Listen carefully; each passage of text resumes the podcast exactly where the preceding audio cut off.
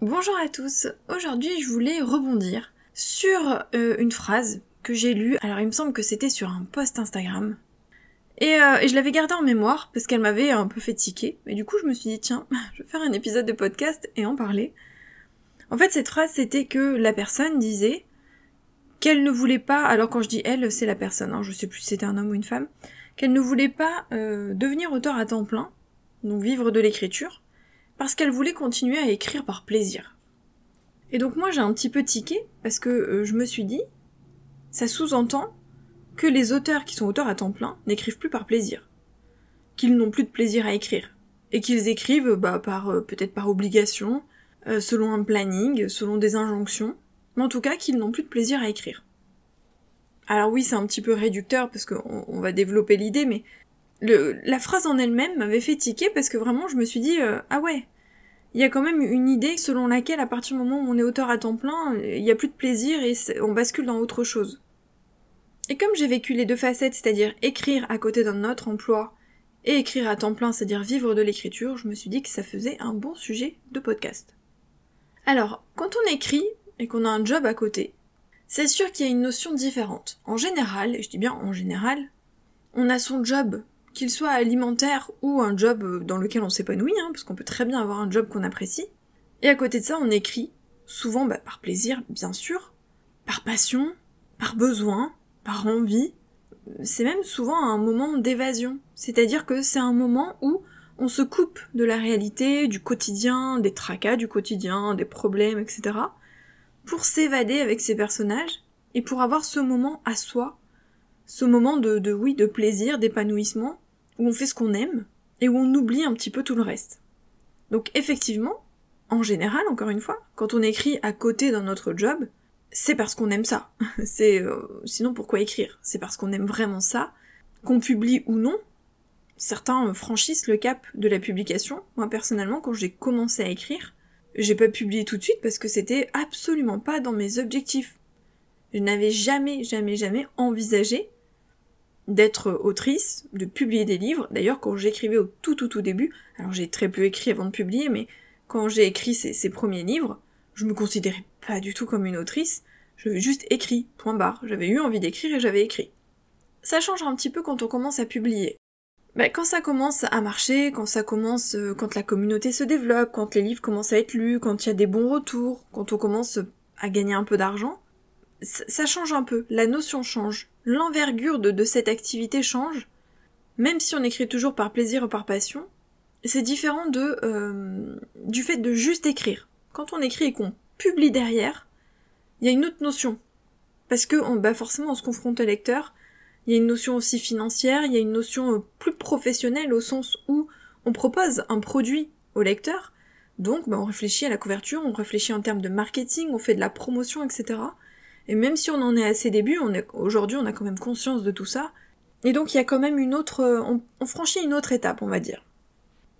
Et après du coup il y a certains auteurs qui, une fois qu'ils ont franchi cette étape, basculent dans le euh, je veux vivre de l'écriture, je ne veux faire plus que ça, ou euh, moi ça me convient, je veux rester dans ma situation actuelle, et du coup qui vont garder cette activité comme une activité secondaire et continuer de, vivre en fait de leur métier principal.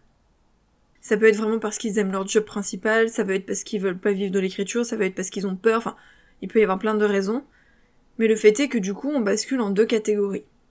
Quand on décide de vivre de l'écriture, c'est-à-dire de vraiment se lancer, quitter son job, et devenir auteur à temps plein, vivre de l'argent récolté grâce à ses livres, c'est sûr que c'est différent. Moi, je pars quand même du principe que si on veut en faire son métier à temps plein, si on lâche tout pour faire ça, c'est quand même qu'on le vit par passion par passion, et qui dit passion dit plaisir. Quelqu'un qui décide de devenir mannequin, qui décide de devenir chanteur, qui décide de devenir acteur, il le fait par passion, il le fait parce qu'il aime ça. Il le fait parce que c'est quelque chose qui, le fait vibrer. D'ailleurs, tous les métiers artistiques sont un petit peu dans cette trame-là, parce qu'on ne peut pas le faire, on ne peut pas s'amuser à, à chanter, à composer des chansons, etc., à faire des concerts, euh, à peindre des tableaux, ou à faire du dessin, ou à faire de la photographie, si on n'est pas passionné par ce qu'on fait à un moment donné, dans ces métiers-là, c'est vraiment parce que derrière, il y a du plaisir, parce qu'on aime ça. On aime cette activité. Alors que pour les emplois plus alimentaires, et je parle pas des emplois qu'on fait vraiment par passion, c'est-à-dire que par exemple quand on est prof en général c'est que on est aussi passionné par son métier. On peut être historien, on peut être, on peut être avocat, on peut être, je sais pas moi, médecin, on peut faire de la garde d'enfants, enfin voilà, il y, a plein de jobs qu'on peut faire par passion parce qu'on adore ça. Et après, il y a les jobs alimentaires qu'on fait bah, parce qu'il faut bien payer son loyer, sa bouffe, etc. Et là, on le fait pas forcément par passion, on le fait plus par obligation. Donc quand on est artiste, au sens large du terme, je pense qu'il y a toujours euh, derrière cette notion de passion. Et pour moi, passion rime avec plaisir. Parce que ça nous fait du bien, parce qu'on aime ça, parce qu'on a envie de faire ça. Parce que ça ne nous dérange pas de nous dire que euh, pendant les prochains mois, les prochaines années, on va faire ça et uniquement ça. Évidemment, dans la réalité, au-delà de cette passion et de ce plaisir, il y a évidemment euh, la vraie vie. et la vraie vie, c'est que ça met du stress, bien sûr, ça met une pression. Pourquoi? Principalement parce qu'il y a le poids de l'argent. Il faut l'avouer. Alors, sauf à être riche et avoir beaucoup d'argent de côté, ou avoir quelqu'un, par exemple, si c'est un couple, qui peut assumer euh, les charges du quotidien seul grâce à son job, il y a forcément le poids de l'argent. Alors personnellement, même si je suis en couple, je n'ai jamais compté euh, sur mon compagnon pour euh, compenser une éventuelle perte de revenus. D'une part, euh, il a un revenu classique, normal, donc qui nous permettrait pas de vivre à deux. Et d'autre part, même si c'était quelqu'un qui gagnait beaucoup plus d'argent, personnellement, je suis indépendante. J'ai toujours assumé euh, mes factures seule. Je me suis toujours débrouillée. Pour moi, c'est important d'être indépendante et de pouvoir compter sur moi-même. Du coup, euh, je ne me serais jamais lancée si j'avais dû dépendre de quelqu'un d'autre. Mais qu'on ait quelqu'un qui peut assumer derrière ou qu'on soit seul, ou que l'autre personne ait un job bah, classique qui permet pas en fait à ce jour hein, de, vivre sur un seul revenu, parce que bah, on sait hein, la vie est chère et elle ne fait qu'augmenter. C'est sûr qu'il y, a cette pression de l'argent, bah, parce qu'il faut bien vivre, et que euh, et que avec tout ce qu'on dépense au quotidien pour pouvoir vivre, il y a cette notion de pression financière qu'il n'y a pas quand c'est une activité secondaire.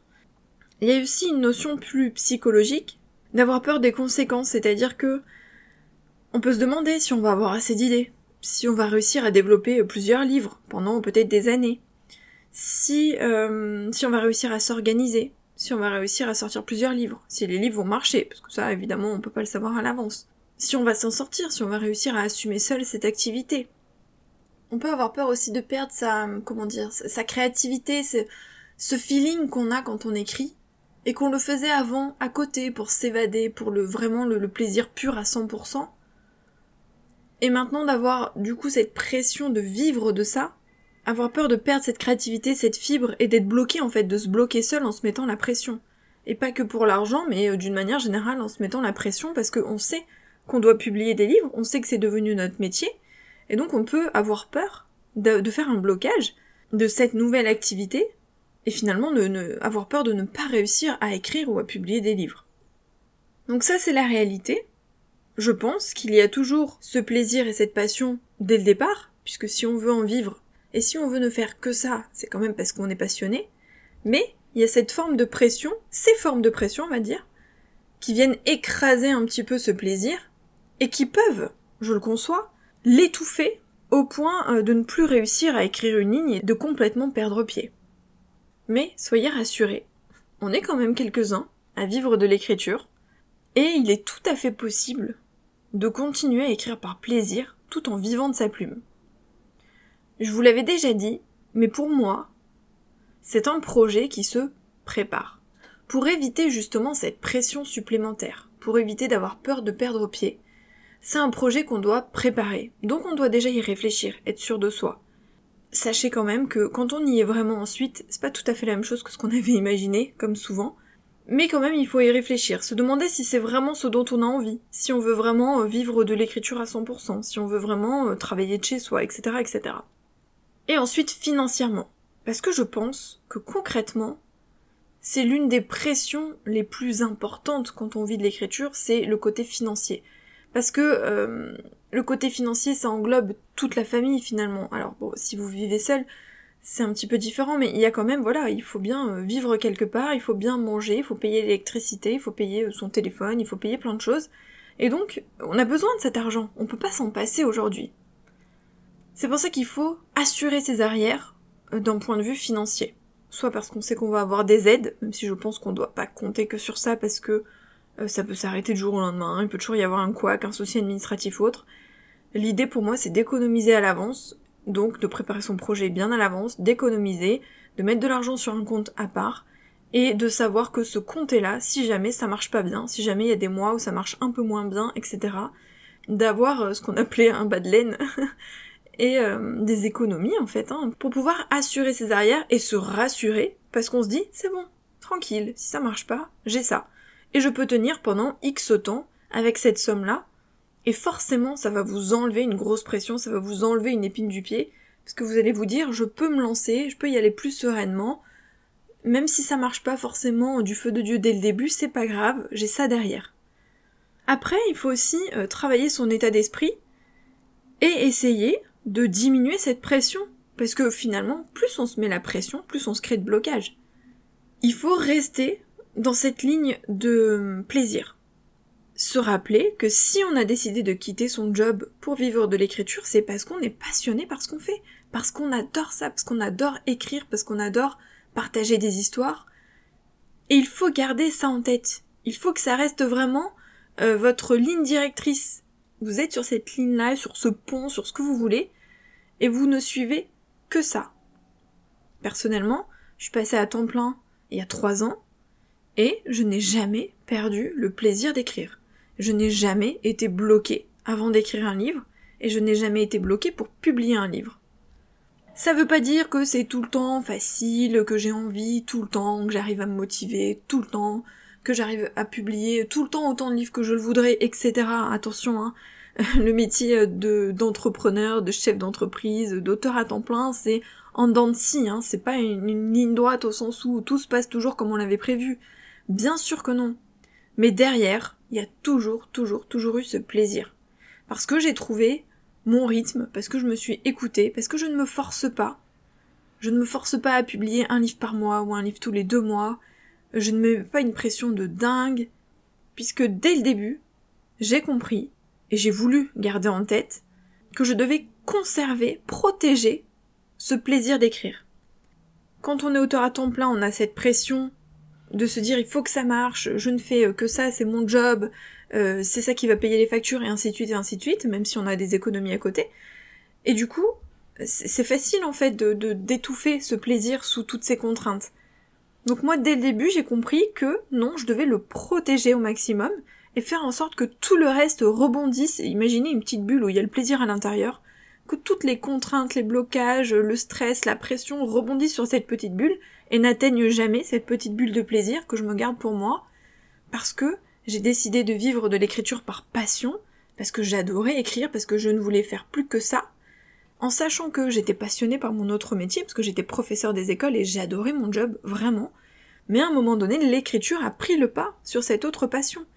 Et j'ai compris que je ne voulais faire que ça.